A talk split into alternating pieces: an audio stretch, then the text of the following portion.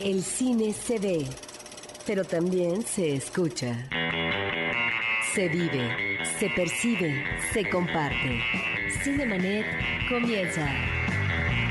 Carlos del Río y Roberto Ortiz en cabina.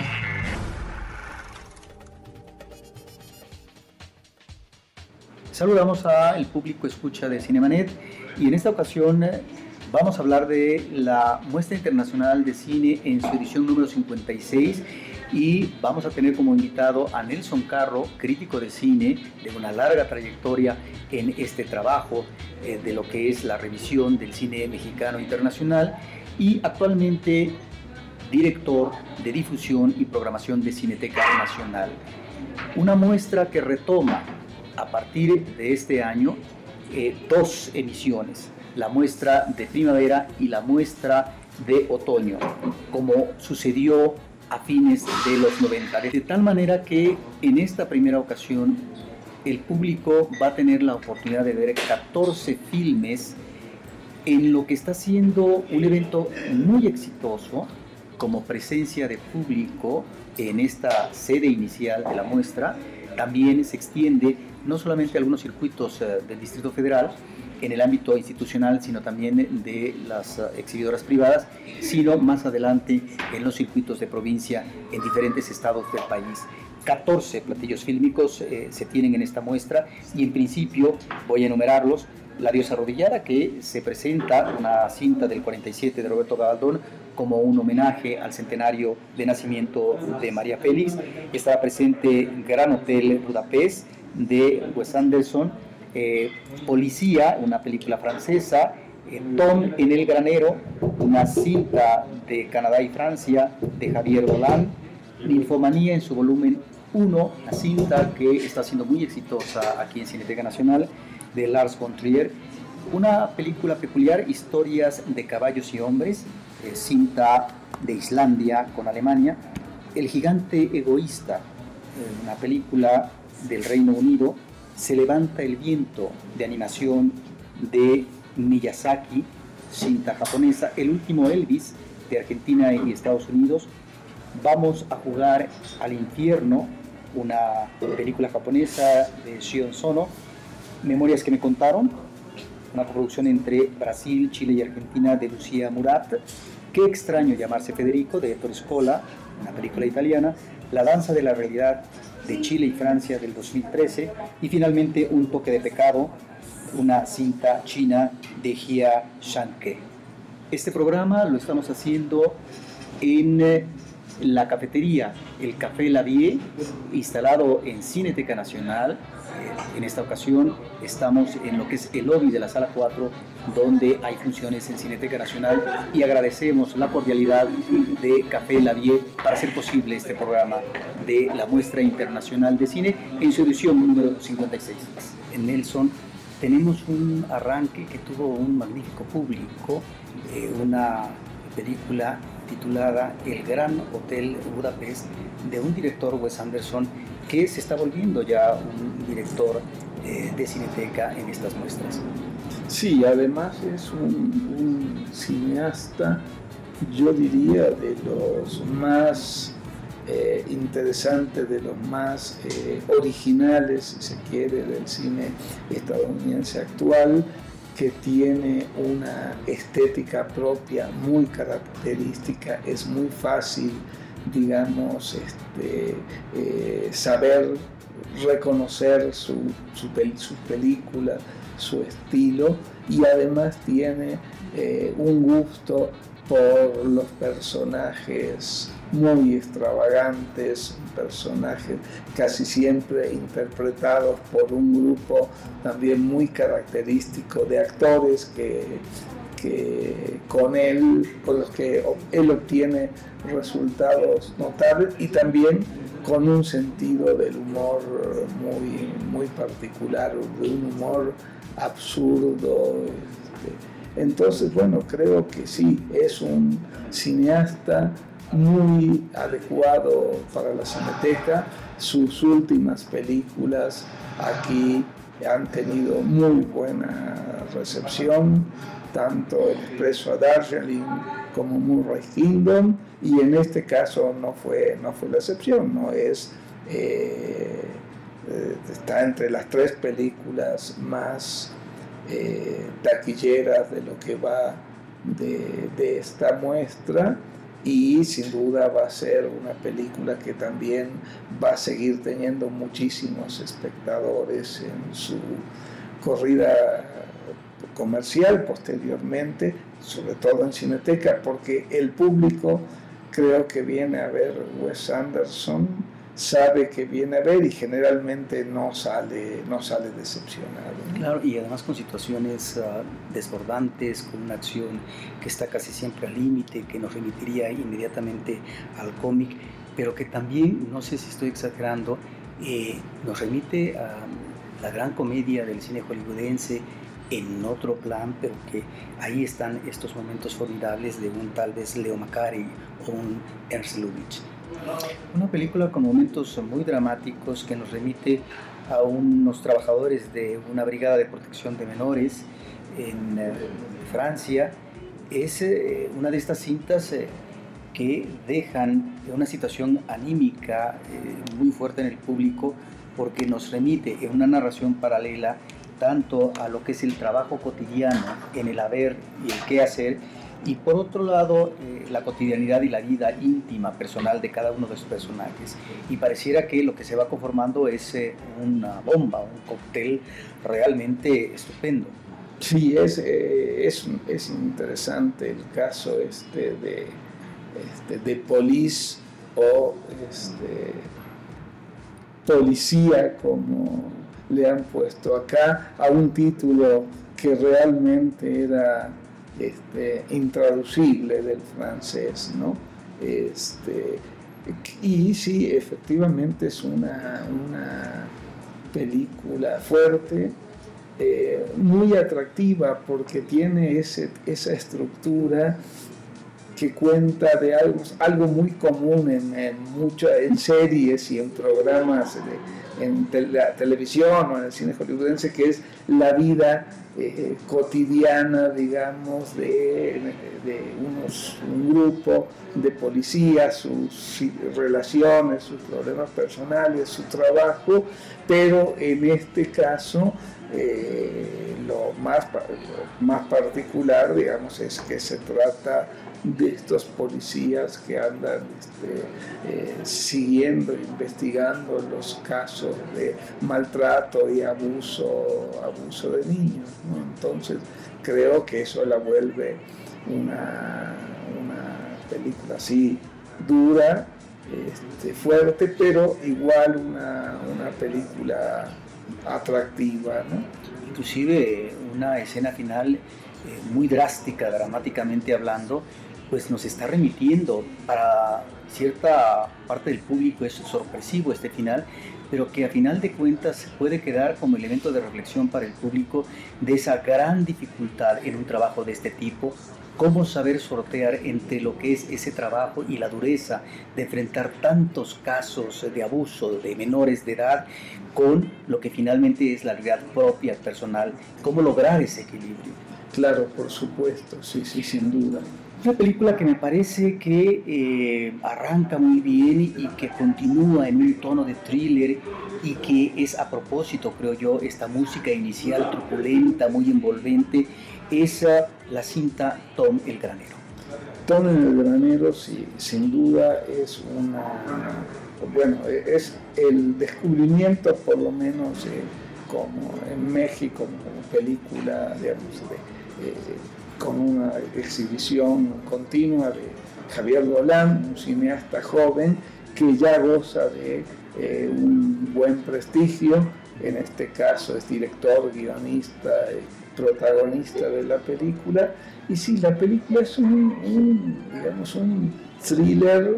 eh, que a mí me hace acordar siempre mucho a los thrillers de, de Chabrol, ¿no? en ese sentido que es un thriller que eh, a través de una estructura eh, de tipo,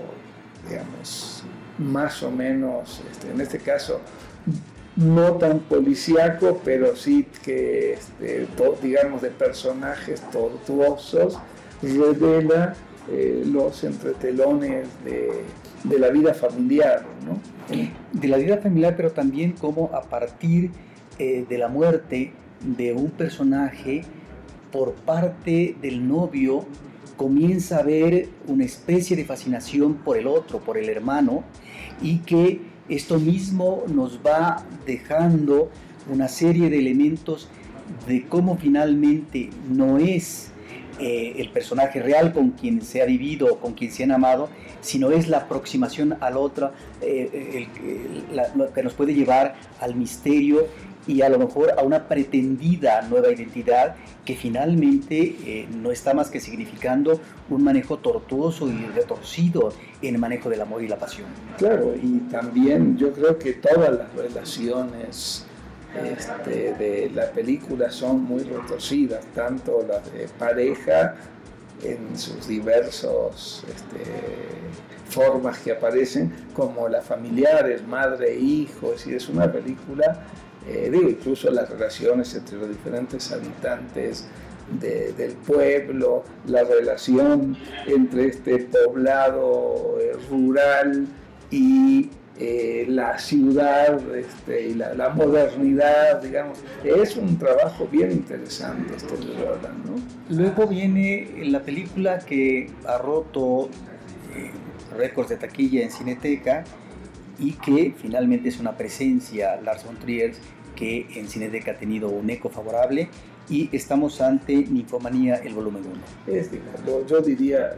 lo, que siempre digo en el caso de Lars von Trier, es un cineasta muy hábil, es un manipulador de... Un calculador, ¿eh? Sí, claro, por supuesto, es un manipulador de primer orden y sabe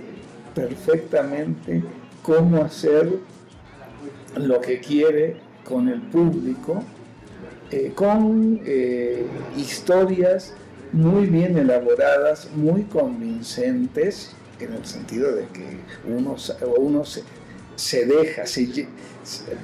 no se deja, uno es llevado hacia donde el director quiere. Sobre todo cuando se trata de historias escabrosas. Sí, sí, pero yo creo que en todas es un cineasta realmente muy sorprendente como, como narrador eh, domina muy bien lo que hace, pero perfectamente bien, y sabe muy bien cómo estar en el centro siempre eh, del escándalo, ¿no? En este caso hasta se permite, eh, digamos, reflexionar él mismo sobre el escándalo este, de cuando lo corrieron de Cannes, y entonces es un cineasta muy hábil. yo no sé si él se cree mucho lo que cuenta, yo pienso que no, pero hace que todos nos lo creamos de alguna manera. Exacto. Una película que llama la atención, eh, historias de caballos y hombres, esa a partir de su anécdota, que eh, se establece, si no un paralelismo, sí un referente de lo que es el comportamiento animal, en este caso de los caballos, y lo que finalmente resulta como conducta habitual eh, de los seres humanos en un poblado pequeño. Eso es lo que llama mucho la atención y que es una película que logra manejar muy bien estos dos elementos. Sí, y además es una película que tarda uno mucho en darse cuenta como hacia dónde va, porque todas las situaciones son situaciones como bastante absurdas, la mayor parte tiene un humor eh, un humor macabro. Un humor muy macabro. Y bueno, y está ambientada en un lugar que es como, no sé, digo, uno pensaría el fin, el fin del mundo, ¿no? En ese frío extremo. extremo y en esos habitantes que están en, un, en una situación que su vida cotidiana es verdaderamente de, eh, terrible para muchos de ellos. Este, eh, y bueno, y visualmente la película es muy, muy impactante este, y tiene... con buen manejo del humor. Tiene mucho manejo del humor y tiene ese manejo también episódico que eh, resulta muy, muy atractivo. La siguiente película deja de lado el humor y nos mete de lleno al drama, al drama abrupto, eh, a situaciones drásticas, trágicas. Inspirada esta película en El gigante egoísta de Oscar Wilde. Es realmente una de las buenas películas, creo yo, de esta muestra. Bueno, a mí es una película así que me gusta mucho. Eh, habíamos conocido a Cleo Bernard con su eh, película anterior de Arbor, que era una película este, muy, muy diferente, pero en este caso la película, digamos, es, eh, tiene un tono por momentos próximos a cierto cine de Ken Loach, por ejemplo, menos, quizás menos directo en su narración, y, digo, lo que sorprende además en esta historia bastante horrible también, de, pero es ver esa, esa Inglaterra actual en el norte que parece que fuera de los primeros años de, de la posguerra o incluso de antes, ¿no? Uno pensaría que estamos en la época, en, en los 40, en la época de los olvidados o, eso es sorprendente, ¿no? ¿No? Y tiene escenas ah, muy fuertes dramáticamente hablando. Luego tenemos una animación de Miyazaki. Bueno, eh, digo, eh, supongo que, digo, eh, las animaciones no han sido muy constantes en la muestra, pero en este caso pensamos que Miyazaki era un cineasta con tantos seguidores, como lo ha demostrado también en estos días que se agotaron todas las funciones, que valía la pena que su película más reciente estuviera en la muestra. Finalmente es uno de los animadores, digamos, más destacados, sobre todo para quien le gusta el, anime y la, animación este, oriental. Y por otra parte es una película que no es estrictamente para niños, como no son casi ninguna de las películas este, eh, que hace Miyazaki, por lo menos pensando en la idea que se tiene siempre del cine para niños, este, de la animación, digamos. Es un cine, sí, más para jóvenes, un cine mucho más este, que toca temas, cuestiones existenciales, en fin. Una película que nos remite a una estrella del uh, rock and roll es El último Elvis. Eh, a mí El último Elvis es una, película que realmente eh, me gusta mucho porque es bueno una, una película argentina eh, que habla sobre esos personajes que de alguna manera este, fracasados, que digamos toda su vida ha querido ser otro Elvis, Elvis Presley, y, eh, evidentemente se dedica a, actuar en escenarios de cuarta o de quinta y lleva una vida este, bastante, bastante patética, pero eh, que por otro lado tiene una, una grandeza en la medida en que es un, hombre fiel a unas convicciones, digamos, uno podría pensar que equivocadas, pero bueno, eso puede ser, puede ser discutible. Una película que llama la atención por sus ribetes paródicos, eh, por incursionar en el cine, dentro del cine, eh, que es un remedio de lo que es el cine de los yakuzas en Japón.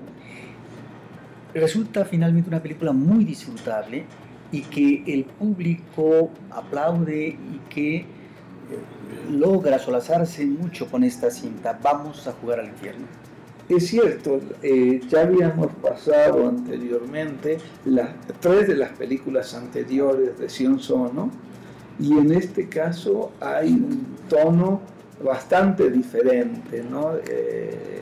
no se parece tanto a las películas anteriores de Siono, quizás se parezca más a algunas de las películas, por ejemplo, de Quitano, ¿no? ese lado paródico, y, bueno, es, es una, un, eh, quizás un, digamos, un entretenimiento muy, muy disfrutable, este, eh, una película ligera, eh, digamos, amable en el sentido que, que, todo es muy periódico, a pesar de que sea muy sangrienta, exageradamente sangrienta, pero no es una violencia tampoco muy para tomarse en serio, digamos. Este, y me parece que es sí un momento como este, ligero de la y relajante de la relajante, sobre todo después de ver películas como El gigante egoísta. Hay una película sudamericana, Memorias, que me contaron que nos remite a eso, a esta memoria a la cual se tiene que apelar por parte de unos exguerrilleros que ya en su etapa adulta están ante una situación crítica porque eh, una de sus eh, compañeras eh, en el pasado en esta actividad extrema guerrillera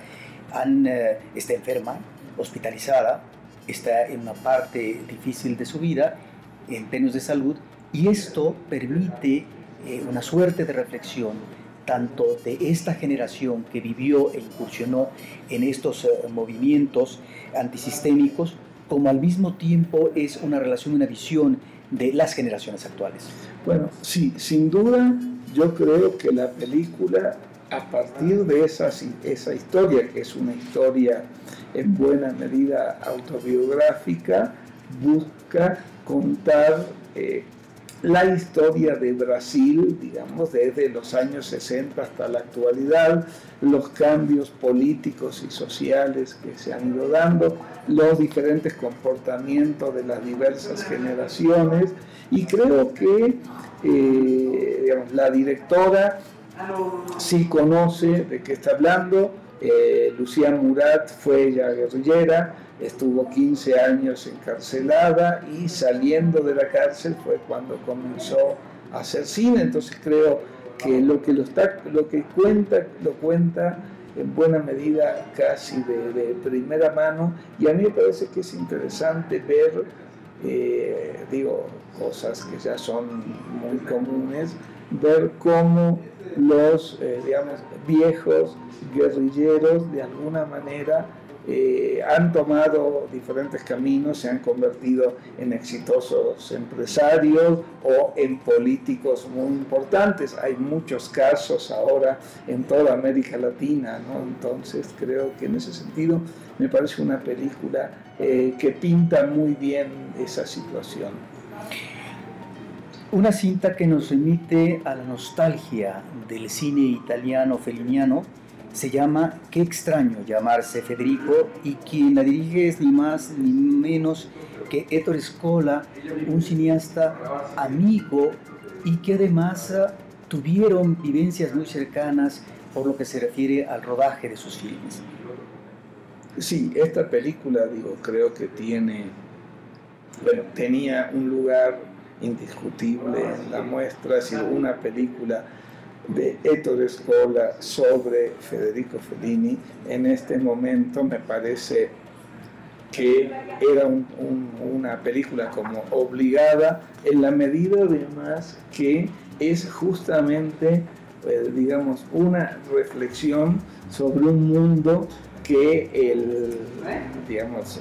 los asistentes a la muestra, eh, digo, seguramente conocen, tanto por tener haber visto muchas películas de Fellini en México, muy fácil ver, pero sino también por, por, todo ese entretelón del mundo del cine. Entonces creo que es eh, una película que entraba en la muestra de una forma muy, muy fácil, ¿no? Tenemos una coproducción de Chile, Francia y México de Alejandro Jodorowsky. La película se llama La danza de la realidad. ¿Cómo ver eh, actualmente a un director que en los 60 en México fue un cineasta provocativo, iconoclasta y que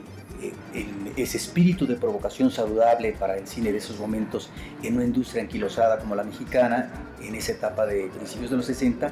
eh, estábamos ante una imagen diferente y que por supuesto difícilmente podía conciliar con el espíritu de la censura. ¿Cómo ver ahora esta película de la danza de la realidad? Yo diría que un poco lo que decías un, un momento de qué extraño llamarse Federico, pasa con la danza de la, realidad de Jodorowsky, ¿no? Digo, bueno, Jodorowsky en México fue un personaje fundamental en el cine, en el teatro sobre todo, y su nueva película, luego de una carrera muy este, accidentada, este, su película más reciente eh, que retoma muchos temas ya vistos en su cine, eh,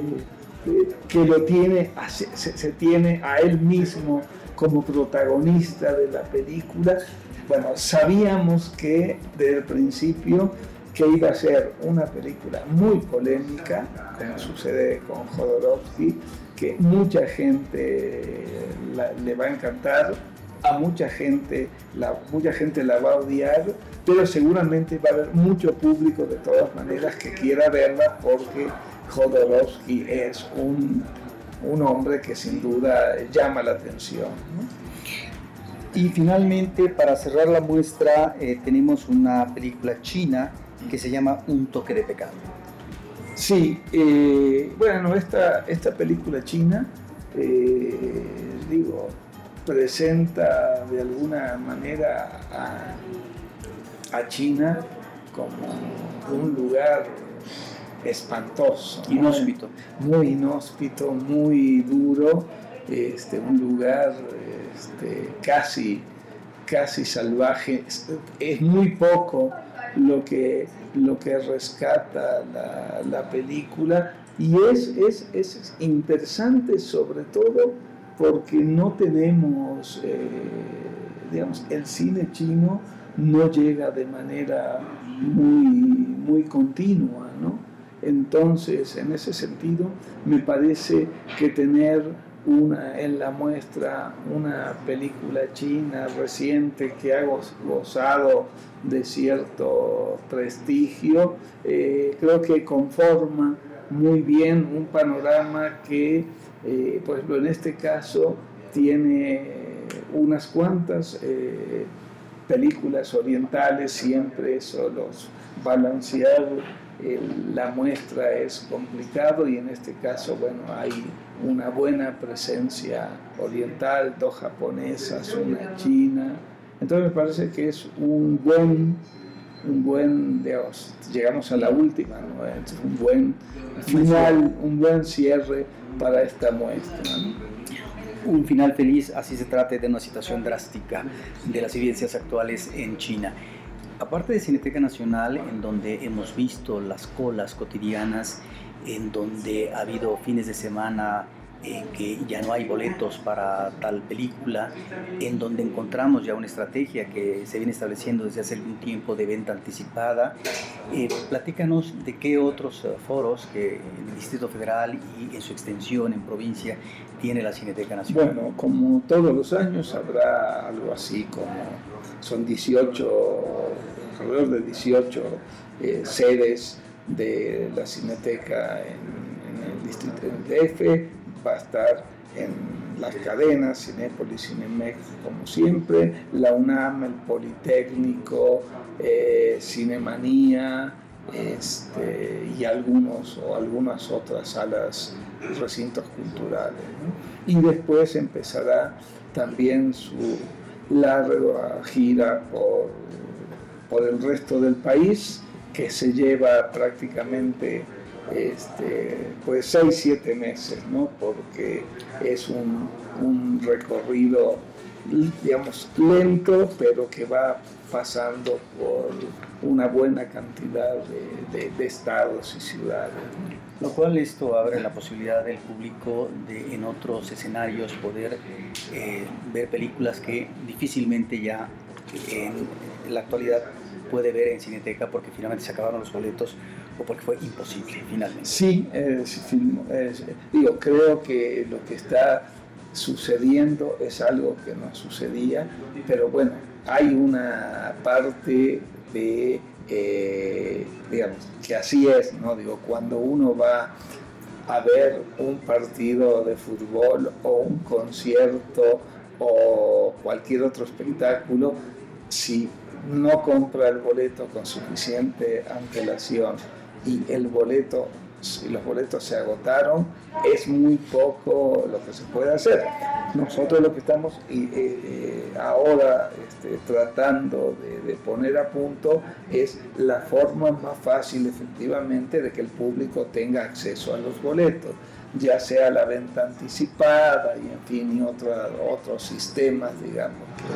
que, que se están viendo, pero lo que es cierto es que en ese sentido la situación de la Cineteca cambió. Ahora hay muchas funciones que se agotan, no solo durante la muestra, también se agotaron eh, con La vida de Abel, también se agotaron con Jazmín Azul, y hay muchas películas que, se agotan y bueno, la posibilidad es o comprarla, eh, digamos, ahora se va a poder comprar, eh, la idea es para todas con anticipación, o bueno, tampoco es cierto que para todas las películas se agoten todas las funciones, es decir, se agotan más las funciones de las 7, las 9 de la noche que las de mediodía, obviamente. La muestra internacional en estos días se despide ya de su sede de exhibición de la Cineteca Nacional, que es eh, eh, la sede inicial de exhibición, pero vienen otras cosas, hay otras cosas. ¿Qué nos depara en programación? Si nos puedes anticipar la Cineteca Nacional en las próximas semanas? Bueno, empezando mayo, eh, iniciamos con una retrospectiva de Bernard Schroeter, un, cineasta alemán de los más radicales de su generación, la de Herzog, Fassbinder, Wim Wenders. Eh, Schroeter era un tipo bastante radical en su cine y vamos a eh, exhibir una buena parte de su obra, que son 19 películas, 18 eh, largos y un corto, que van a recorrer casi toda su filmografía, desde sus inicios allá con Eike Catapa hasta el final casi de, de, su vida y eh, al mismo tiempo tendremos una, una retrospectiva también de la cineasta Lourdes eh, Portillo, que va a estar aquí en México para eh, presentar casi la totalidad de, de, su película, de su obra cinematográfica. Pues Nelson Carrón, muchas gracias por estar en Cinema. No, gracias a ti. Y eh, nosotros, y en ausencia de Carlos del Río, Roberto Ortiz eh, se despide de ustedes, invitándolos para que nos escuchen en este y en los otros episodios que hemos grabado eh, para Cinemanet y que por supuesto estén atentos con en nuestras redes sociales, en Facebook, Facebook Diagonal Cinemanet, en Twitter, Twitter Diagonal Cinemanet y en nuestra, nuestros programas de podcast escucharlos en www.cinemanet.com.mx. Agradecer también a Paulina Villavicencio, nuestra productora, y agradecer, por supuesto, al Café La Die, de aquí de la Cineteca Nacional, del lobby de la Sala 4, donde hicimos este programa. Desde estos micrófonos, los estamos esperando próximamente con cine, cine y más cine.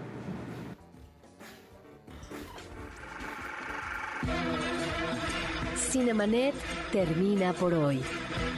Más cine en Cinemanet.